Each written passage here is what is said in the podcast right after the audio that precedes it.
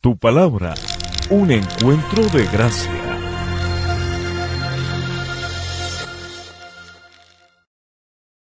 Ok familia, entremos entonces en el tema de la palabra de Dios. Sé que va a ser muy edificante lo que vamos a aprender el día de hoy. Vamos a iniciar un tema que estaremos Dios mediante culminando también la próxima semana, si Dios lo permite. Y quiero que vayamos juntos en este estudio que estamos realizando del libro de Gálatas al capítulo 5 y vamos a mirar desde el versículo 16 en adelante algunos aspectos importantes de Dios para nuestras vidas. Una de las cosas importantes cuando tú estudias la Biblia es que una manera es hacerle preguntas a los textos que vas leyendo. Obviamente, tal vez algunas preguntas básicas es, bueno, ¿quién escribió este texto? ¿A quién dirigió el texto? ¿Cuál era el contexto, el propósito eh, por el cual el autor se dirige o escribe? Qué era realmente lo que estaba ocurriendo y esas cosas nos ayudan a nosotros a dar una correcta interpretación de lo que Dios quiere enseñarnos a través de la escritura. Y es bueno que tú siempre tengas presente esto. Por favor, es clave que tú puedas ver la Biblia y nunca saques, por favor, un texto del contexto porque eso nos va a llevar a error y a confusión. Así que tenlo muy presente siempre. En el libro de Gálatas, capítulo 5, entonces vamos a hacer algunas o vamos a extraer algunas preguntas del texto que son interesantes que nos ayudan también como a aprender de una manera diferente un poco lo que Dios quiere enseñarnos a través de la escritura. La primera pregunta que podemos sacar de aquí es, ¿por qué debemos dejar que el Espíritu Santo guíe nuestras vidas? ¿Por qué debemos dejar que el Espíritu Santo guíe nuestras vidas? Y vamos a encontrar la respuesta en el versículo 16. La Biblia dice lo siguiente, por eso les digo, ese por eso les digo hace mención a lo que venía comentando el apóstol Pablo en los versículos anteriores y que también ya estudiamos. Ese, por eso les digo, se refiere al hecho de que debemos tener cuidado y no destruirnos unos a otros por la manera en cómo nos relacionamos con los demás, por nuestro espíritu tal vez de juicio, de crítica eh, o, de legalismo. Debemos guardar el corazón de las personas que están llegando a los pies de Cristo y enseñarles el concepto de la gracia, del amor de Dios incondicional, de cómo Dios nos salvó, de cómo Dios nos buscó para rescatarnos de la muerte, de que Él realmente quiere que tú y yo vivamos una vida donde podamos caminar en completa libertad para agradarle a Él, para adorarle, para alabarle. Eso es muy importante. Así que tú puedes de verdad disfrutar tu vida y tu relación con Dios cuando tú te dispones a permitir que el Espíritu Santo empiece a guiar tu vida. Por eso ese les digo tiene que, eh, es muy importante para ayudarnos a entender que el Espíritu Santo es clave para no herir a los demás, para no ser piedra de tropiezo para otros, para no desanimar el corazón y la fe de ninguna otra persona. Entonces dice la Biblia que cuando nosotros nos dejamos guiar en la vida por el Espíritu Santo, no nos dejaremos llevar, dice la Escritura, por los impulsos de la naturaleza pecaminosa. La Biblia dice por los impulsos. ¿Qué trae la naturaleza pecaminosa sobre nosotros? Impulsos. Impulsos que lamentablemente nos llevan a caer en el pecado y que nos pueden llegar a apartar de Dios. Entonces la primera pregunta que surge de este, de este texto es, por favor, déjate guiar por el Espíritu Santo y aquí encontramos la razón para guardar el corazón de otros, para realmente relacionarnos de una manera sana con los demás, para ayudar a los demás a crecer espiritualmente en la sana doctrina, para no imponer cargas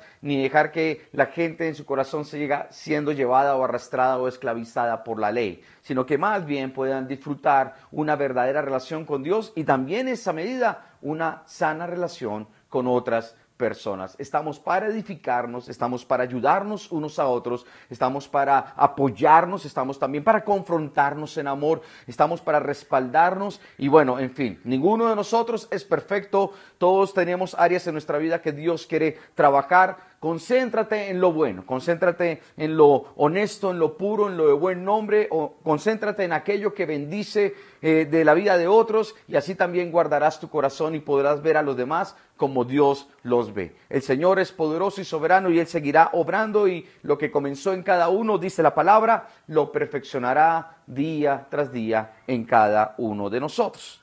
La segunda pregunta que surge es muy interesante porque básicamente tiene que ver con nuestro tema del día de hoy. El tema del día de hoy que queremos resaltar principalmente es nuestra verdadera batalla, nuestra verdadera batalla.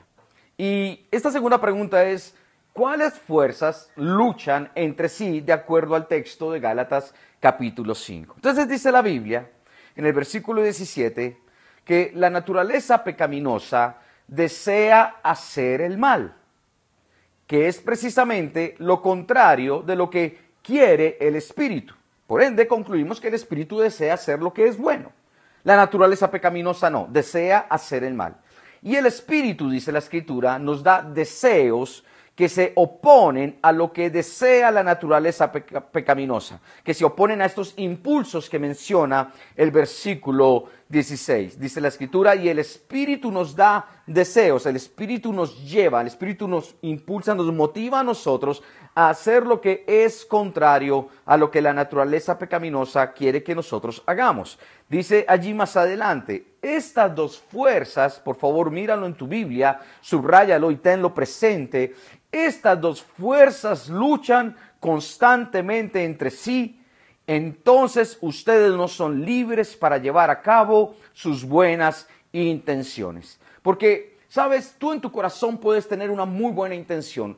El, el, Espíritu Santo puede colocar en ti un buen deseo, pero resulta que hay impulsos de la naturaleza pecaminosa que te llevan a actuar contrario a lo que el Espíritu Santo quiere en tu vida. Esta es una lucha, esta es la batalla espiritual tal vez más fuerte que tú y yo enfrentamos. Hemos hablado en diferentes momentos que los cristianos enfrentamos diferentes enemigos. Hemos hablado del diablo, lo entendemos a la luz de la escritura, lo entendemos también que este enemigo espiritual que encontramos en la palabra se mueve a través de potestades celestiales que de una u otra manera o espirituales que de una u otra manera quieren hacernos tropezar y apartar de Dios y robarnos todo lo que Dios quiere entregar y especialmente hablando de nuestra comunión con Él, nuestra relación con Él. Entonces el diablo sí es un enemigo espiritual. El otro enemigo espiritual que encontramos de acuerdo a la escritura es la corriente de este mundo, el estilo de vida, la forma de pensamiento, la filosofía, la cultura que nos aparta también de los principios bíblicos, de lo que Dios quiere, de lo que Dios es y que se revela a través de la Biblia. Entonces, debemos tener cuidado con estos enemigos. Pero también hay un enemigo muy fuerte que es al que se refiere Gálatas capítulo 5. Y este enemigo se encuentra en cada uno de nosotros. Este enemigo al cual la palabra se refiere es una fuerza que lucha en nuestro interior, que a través de impulso nos lleva a hacer lo que es contrario a lo que es bueno. Esta es nuestra naturaleza pecaminosa con la cual tú y yo tenemos que eh, cada día estar enfrentándonos y con la cual obviamente Dios espera que actuemos conforme a la voluntad de Dios. Dice el versículo 18, pero cuando el Espíritu los guía, ya no están obligados a cumplir la ley de Moisés. Cuando el Espíritu los guía, sí, hay una batalla, es real, pero cuando el Espíritu Santo nos guía a nosotros, entonces tú y yo tenemos una libertad que trae la Escritura, que es ese espíritu de gracia que nos lleva a entender que ahora por el amor de Dios y por el sacrificio de Cristo en la cruz, ya no tenemos que cumplir con todos estos requisitos de la ley para poder obtener el amor, el perdón, la misericordia y la vida eterna que Dios tiene. Es a través de Jesucristo.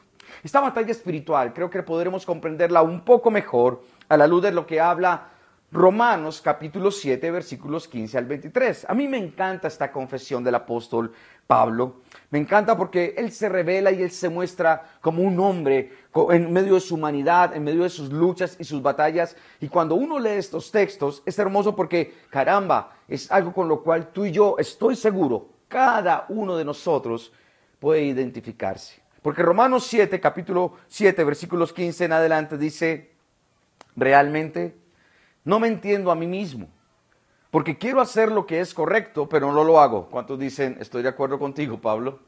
En cambio, hago lo que odio. Pero si yo sé que lo que hago está mal, eso demuestra que estoy de acuerdo con que la ley es buena. Porque claro, a la luz de tus actos, entonces tu conciencia que se despierta en tu relación con Dios empieza a mostrarte que eso que haces que es contrario a su voluntad no es bueno para ti, es malo. Entonces, por un lado, empezamos a entender que, ah, ok, la ley tiene un propósito, la ley tiene un sentido. Cuando Dios reveló la ley, a, Moisés y le reveló lo que él esperaba de su pueblo, lo que quiso fue mostrar, mira, esto es realmente el camino hacia lo que es la santidad, pero no van a poder con esto, porque lamentablemente, como dice el apóstol Pablo, sabes, aunque quiero hacer lo que es correcto, no lo hago. En cambio, hago lo que no es correcto. Dice más adelante aquí en este pasaje de Romanos capítulo 7. Entonces, no soy yo el que hace lo que está mal, sino el pecado que vive en mí. Yo sé que en mí, es decir, en mi naturaleza pecaminosa, no existe nada bueno. Esos impulsos que me llevan a hacer lo malo, no, nada hay bueno en esto. Y, y dice la Biblia, quiero hacer lo que es correcto, pero no puedo. Y esto revela realmente lo que hay en el corazón de Pablo y con lo que tú y yo tenemos que batallar a diario en nuestras vidas. Esta es esa verdadera batalla en la que tú y yo nos encontramos con nosotros mismos, porque queremos agradar a Dios, pero nos cuesta. Queremos hacer lo que realmente es bueno, pero nos cuesta. Hay una naturaleza con la que tenemos cada día que estar batallando, entendiendo que Cristo murió en la cruz para vencer esto. Dice la Biblia en el versículo 19, quiero hacer lo que es bueno, pero no lo hago. No quiero hacer lo que está mal, pero igual lo hago. Ahora, si hago lo que no quiero hacer, realmente no soy yo el que hace lo que está mal, sino el pecado que vive en mí. Porque ahora tú y yo somos hijos de Dios. Ya no somos esclavos del pecado, ya no somos hijos del enemigo, ya no somos hijos del diablo, somos hijos de Dios. Y en esta nueva identidad tenemos la facultad de poder caminar en libertad, pero entendemos que aunque somos hijos de Dios, hay una naturaleza pecaminosa que jala, que, que, tienta, que nos estimula, que de una u otra manera nos lanza impulsos para que actuemos independientes de Dios. Porque en últimas, eso es la tentación. La tentación es, que te dice, es algo que te dice a ti, al oído, a tu conciencia, a tu, a tu carne, te dice, mira, ven, suple este deseo, esto que tanto quieres de esta manera. Pero no le preguntes a Dios si está bien o está mal. No, hazlo independiente de Dios. ¿Para qué necesitas de Dios en tu vida? Lamentablemente, cuando prestamos atención a esta voz, vamos a caer en un error en nuestra, en nuestra vida y vamos a abrir una puerta que no va a traer bendición, al contrario. Entonces la palabra dice, mira, he descubierto, versículo 21, el siguiente principio de vida. Por favor, ten presta atención. Que cuando quiero hacer lo que es correcto, no puedo evitar hacer lo que está mal. Amo la ley de Dios con todo mi corazón. ¿Cuántos dicen amén conmigo? Pero hay otro poder dentro de mí que está en guerra con mi mente. Ese poder me esclaviza al pecado que todavía está dentro de mí. El apóstol Pablo abre su corazón y reconoce que lucha, como todos nosotros, cada uno en un área diferente, posiblemente. Cosas que para ti obviamente son muy fuertes. Tal vez esa área para mí no lo sea, para mí puede ser otra y no para ti. Pero todos tenemos áreas en nuestra vida donde debemos luchar y batallar para no caminar conforme al pecado en nuestras vidas. Tenemos que ir desechando esta realidad, este principio en nosotros, que esto realmente se rompa en esa esclavitud y esa atadura y ese lazo. Y eso lo hacemos cuando tú y yo estamos dispuestos a someternos a Dios, cuando estamos dispuestos a caminar guiados por el Espíritu Santo. Miraremos eso un poco más adelante. Pero esto es real lo que dice Romanos capítulo 7. Aunque amo eh, a Dios con todo mi corazón, aunque sé que lo que Él dice es bueno para mí, aunque sé que lo que es su ley trae las mejores bendiciones para mi corazón, que la ley me ayuda a caminar en santidad, me ayuda a mantener mi conciencia en libertad, que aunque sé que lo que Él eh, ha revelado a través de la palabra trae vida a mi espíritu, sabes, tú y yo tenemos que seguir luchando a diario porque no es sencillo. Y por eso, nosotros como creyentes, conforme a lo que decía el versículo 15 eh, de Gálatas 5, no estamos eh, mordiéndonos, no estamos para destrozarnos unos a otros, no estamos para juzgarnos ni criticarnos, sino al contrario, porque entendemos la lucha del otro, porque entendemos que el otro falla, porque entendemos que el otro tal vez puede dar un paso, un mal paso y caer, porque entendemos que tal vez se puede tropezar, claro que sí. Tú y yo lo que hacemos es estar listos allí para restaurar, para levantar, para ayudar, para animar, para poder abrazar y poder decir a la gente, mira, no te quedes en la culpa, no te quedes en la vergüenza, no te quedes en el dolor, no te quedes en la conciencia que te dice que no eres capaz, que no puedes, que nunca vas a cambiar. Al contrario, levántate, esfuérzate, sé valiente, pero sabes, no estás solo. Tienes una iglesia que te va a apoyar, una iglesia que te va a animar, una iglesia que te va a ayudar en medio de lo que tú verdaderamente necesitas y para eso estamos aquí también. Es una guerra en nuestra mente, es un poder que esclaviza, no es fácil la batalla, pero con Cristo somos más que vencedores. Pero en Cristo Jesús está nuestra victoria y podemos saber y tener la certeza de que el Señor nos sacará adelante y si nos sometemos a Él, entonces podremos ver su gloria en medio de nuestras vidas.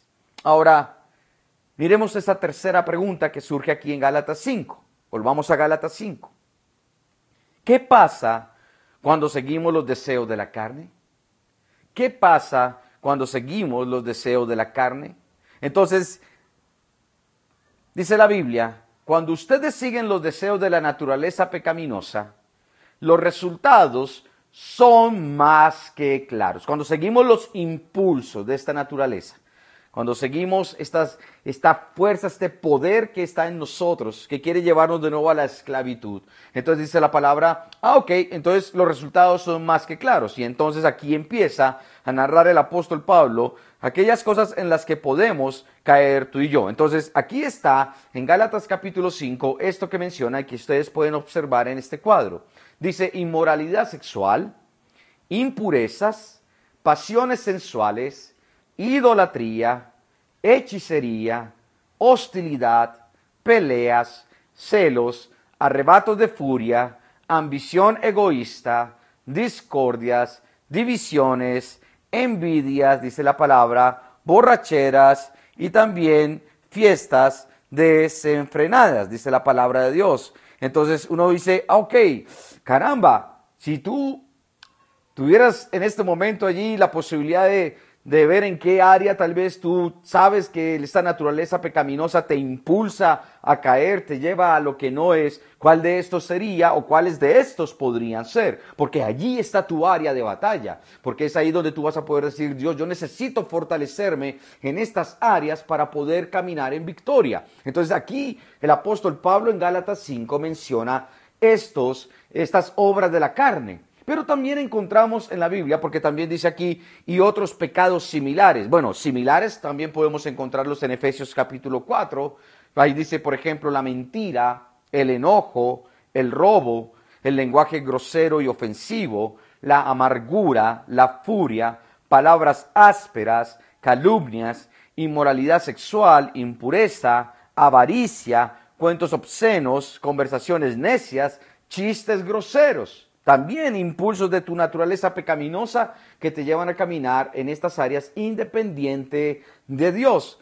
Pero también tenemos lo que hablaba la, eh, la ley, los diez mandamientos dados a Moisés en el libro de Éxodo capítulo 20. Entonces, claro, obviamente, ¿qué problema es cuando queremos tener otros dioses en nuestras vidas? O cuando caemos en el pecado de la idolatría, colocar a un Dios que no es nuestro Dios, colocarlo en el primer lugar de nuestro corazón, pero también usar mal el nombre del Señor.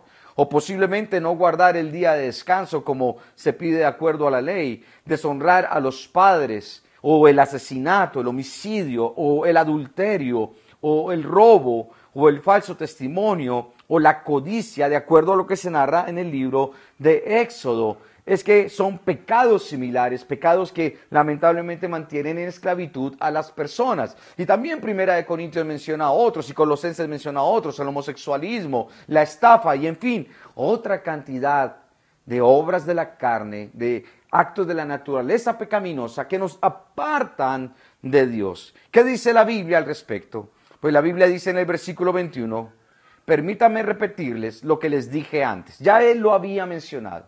El apóstol Pablo ya había estado diciéndole a estas personas, saben, tengan cuidado con, la, con el dejarse arrastrar por la ley y esclavizarse a ella, y cuidado con lo que pasa en tu corazón, con estas, estas, eh, esta naturaleza pecaminosa, estos impulsos de tu carne, porque, ¿sabes?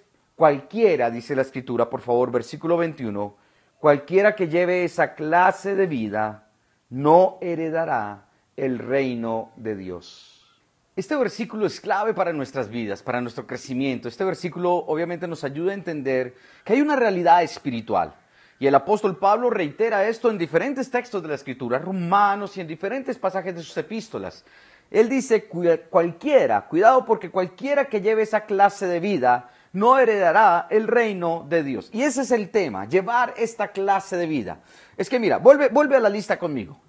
Y échale una repasadita ahí, por favor, tómate unos segundos ahí en tu casa o ahí donde tú te encuentres y mira esta lista, esta lista de Gálatas, Efesios, Éxodo y también otros textos que eh, tal vez puedas conocer, Colosenses 3 y bueno, puedes mirar esto y decir, bueno, ¿dónde estoy yo aquí? ¿Qué está, qué está pasando en mi corazón? Porque posiblemente yo estoy enredado en algo de esto. Enredado y cuando miro el texto en el versículo 29, 21, perdón, me doy cuenta que yo de verdad estoy llevando esta clase de vida en esta área. O sea, esto ya forma lamentablemente parte de mí y no es lo que Dios quiere, porque debo tener cuidado. Una vez más, cualquiera que lleve esa clase de vida no heredará el reino de Dios. No vale la pena perder algo tan maravilloso que Dios te ha ofrecido por no corregir algo, por no romper con algo en nuestro corazón que nos ha mantenido atados. El apóstol Pablo te entiende perfectamente en estas áreas. Él sabe, Jesús también te entiende perfectamente. Porque dice la palabra que el Señor Jesucristo fue tentado en todo. No pecó. No como el apóstol Pablo, no como nosotros. Y ninguno de nosotros es lo suficientemente santo, lo, suficientemente puro cuando nos comparamos con Dios. Tal vez en nuestras vidas hemos podido dejar diferentes aspectos de estos que se mencionan aquí en este cuadro y gracias a Dios por esto. Pero sabes, el tema aquí es que posiblemente en algún momento de nuestro caminar con Dios, lamentablemente por una mala decisión, por un momento de tentación, por un momento en donde nos dejamos llevar por el poder que ejerce este impulso de nuestra naturaleza pecaminosa, nos lleve y caigamos en pecado. Y cuando caemos en pecado, entonces la Biblia dice que tú tienes a alguien que te defiende para levantarte y restaurarte. El apóstol Juan dice, cuidado con practicar el pecado, cuidado. Pero también encontramos a través de las diferentes cartas al apóstol Pedro y también al mismo apóstol Pablo, que dice, sabes, Dios te va a restaurar y te va a ayudar si has caído. Pero es hora ya de que dejes esta, este estilo de vida en estas áreas en donde tu naturaleza pecaminosa te arrastra. Corta ya con esto. Con esto y con cualquier otra cosa que tal vez no encuentres ahí, pero que tú sabes que son una realidad en medio de tu corazón. Permíteme repetirles, dice lo que les dije antes. Dios quiere que seas libre, Dios quiere que no pierdas tu comunión con Él, Dios no quiere que pierdas la paz que te da el tener una relación personal con el Señor. Dios no quiere que pierdas la libertad que te trae la santidad. Dios no quiere que pierdas el, el gozo en tu corazón por el pecado. Dios quiere que tú en verdad camines con la mirada puesta en Él y que puedas levantar tus manos santas sin ira ni contienda, que puedas adorarle a Él en espíritu y en verdad. Eso es lo que anhela verdaderamente Dios en tu corazón. Así que yo quiero animarte a que tú puedas decirle, Señor, ayúdame en esto. Ayúdame, Señor, porque ya no quiero vivir más, como dice aquí este, esto del apóstol Pablo. No quiero seguir viviendo haciendo lo que no quiero, porque no es lo que Dios quiere ver en tu vida. Así que ya es hora de que seas libre. Y yo quiero que oremos juntos. Quedan tres preguntas más que resolveremos Dios mediante la próxima, eh, el próximo encuentro. Y en ese encuentro miraremos cómo el Espíritu Santo nos guía para darnos victoria. Aquí nos centramos un poco más en cómo lamentablemente eh, esta naturaleza pecaminosa nos influencia, nos afecta y nos aparta de Dios. Pero también entendemos y vemos luces de cómo el Espíritu Santo cuando nos guía nos evitará caer en este tipo de situaciones y en estas obras de la carne. No alimentes más no proveas más para los deseos de la carne. Familia, no más. Corta con todo aquel ambiente, con toda aquella situación, con todo ese cualquier espacio, cualquier persona que te induce a caminar lejos de la voluntad de Dios. Porque lamentablemente vamos a encontrarnos con personas que nos edifican, así como también vamos a encontrarnos con personas que posiblemente, nos destruyen. Así que rodéate de personas que te edifiquen. Sé luz para los que están en tinieblas. Sé luz para otras personas, pero que seas tú ganándolos a ellos para Cristo y no alejándote ellos de Cristo. Así que ten cuidado en tu corazón y deja que el Señor toque tu vida y te lleve más allá. Porque Dios nos ha dado la respuesta y la respuesta es el camino de la gracia a través de Jesucristo. Si sigues dejándote llevar por estos deseos de la naturaleza pecaminosa, por estos deseos de la carne, entonces lamentablemente este cuadro será lo que tú obtendrás en algunas áreas. Así que ten cuidado y por favor guarda tu comunión con el Señor. Padre de los cielos, gracias. Porque tu palabra, Señor, transforma, porque tu palabra es poderosa, Señor, para cambiar vidas. Porque cuando entendemos, Señor, el camino del amor, de la gracia y el sacrificio de Cristo en la cruz, podemos entender también que nos has hecho libres para caminar en victoria conforme a la voluntad del Padre sobre nosotros. Y en este momento, en el nombre de Jesús, queremos darte gracias porque tú rompes cadenas, lazos y ataduras en nuestra vida, porque tú desechas toda raíz de amargura, de rencor, de orgullo, de soberbia, de rebeldía, Señor, en nuestro corazón, porque tú destruyes, Señor, todo aquello que nos aparta de ti, porque en el nombre de Jesús, Señor, ahora entendemos que Padre, cuando nos sometemos eh, en, conforme a lo que tu palabra enseña y estamos realmente caminando en obediencia, Señor, el diablo se va a cansar, el diablo va a tener que huir porque le resistimos a él a través de lo que tú enseñas, a través de tu Espíritu Santo y podemos ver la victoria. Cuando conocemos tus principios, el mundo no podrá influenciarnos para que nos alejemos, Señor, de tu palabra. Cuando conocemos, Señor, lo que tú quieres de cada uno de nosotros, cualquier filosofía o cultura nunca estará por encima de tus principios en nuestro corazón, Dios. Pero, Padre, tenemos que enfrentar una batalla con nuestra propia naturaleza pecaminosa. Y es allí donde pedimos que sea tu Espíritu guiándonos y ayudándonos. Padre, saca la luz Cualquier cosa que esté oculta en medio de nuestras vidas, que nos aparte, Señor, de tu propósito, de la santidad, que nos aparte de la libertad, de la paz que sobrepasa todo entendimiento. Dios, en este momento yo te ruego que tú seas trayendo a nuestro corazón, Padre, ese sentir, Dios mío, de restauración, de perdón, Dios, de el sentir libre de la culpa o la vergüenza, Señor. Que en el nombre de Jesús podamos, Señor, entender que es ahora cuando tú quieres que empecemos a actuar, Dios, conforme al llamado que nos has hecho como hijos, Dios. Que podamos impactar a este mundo que está consumido por el pecado, esclavo del pecado y muerto, Señor, separado de ti por el pecado. Que podamos impactar y ser instrumentos de bendición, de vida, instrumentos, Señor, de restauración, de reconciliación contigo. Que cada uno de nosotros podamos, Señor, predicar tu palabra en todo momento, Señor, porque ese es tu llamado. A ti sea la gloria y la honra, Padre, porque tú eres bueno. A ti sea todo el honor hoy y siempre por los siglos de los siglos. Te alabamos y te bendecimos en Cristo Jesús. Amén y amén. Que el Espíritu de Dios te guíe en todo momento y que el Señor te ayude a caminar en victoria cada día de tu vida. Ten presente lo que estamos hablando y no te pierdas la próxima enseñanza que será de bendición para todos nosotros. Que Dios te bendiga durante esta semana a ti y a todos los tuyos. Les amamos en Cristo Jesús.